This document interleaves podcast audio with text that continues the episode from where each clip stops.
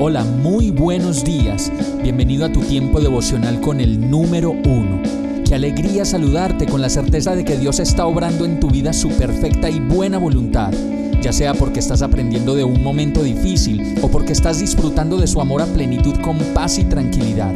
Llegó la hora de tomar tu Biblia, pues de seguro Dios te va a hablar, te va a reconfortar y lo mejor de todo, te va a dar las respuestas que estabas buscando. ¿Qué esperas? Vamos, súbete de una vez en este pequeño pero eterno vuelo devocional con destino al cielo.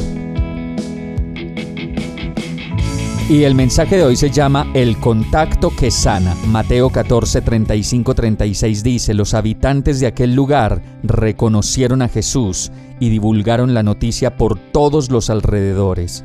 Les llevaban todos los enfermos, suplicándole que les permitiera tocar siquiera el borde de su manto, y quienes lo tocaban quedaban sanos. Cuando estamos sufriendo algún dolor, alguna enfermedad o aflicción por la voluntad, no hace falta nada más que acercarse a Jesús para tocar al menos el borde de su manto y recibir la sanidad que tanto necesitamos.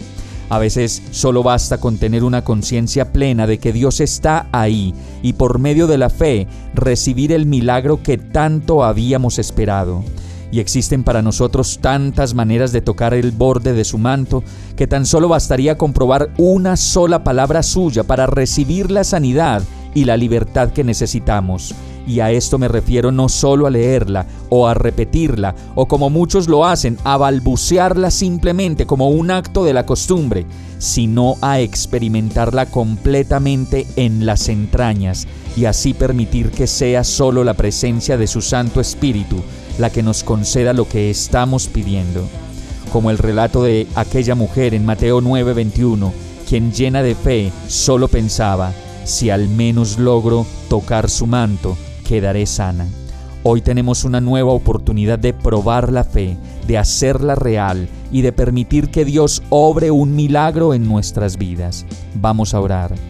Señor, hoy solo quiero tocar al menos el borde de tu manto y por eso solo quiero leer tu palabra, creerla, meterla en el tuétano de mis huesos y en las entrañas de mi ser para recibir la sanidad que necesito la paz que sobrepasa todo entendimiento y tu presencia para siempre en mi ser.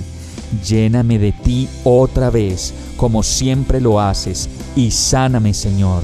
En el nombre de Jesús te lo pido. Amén.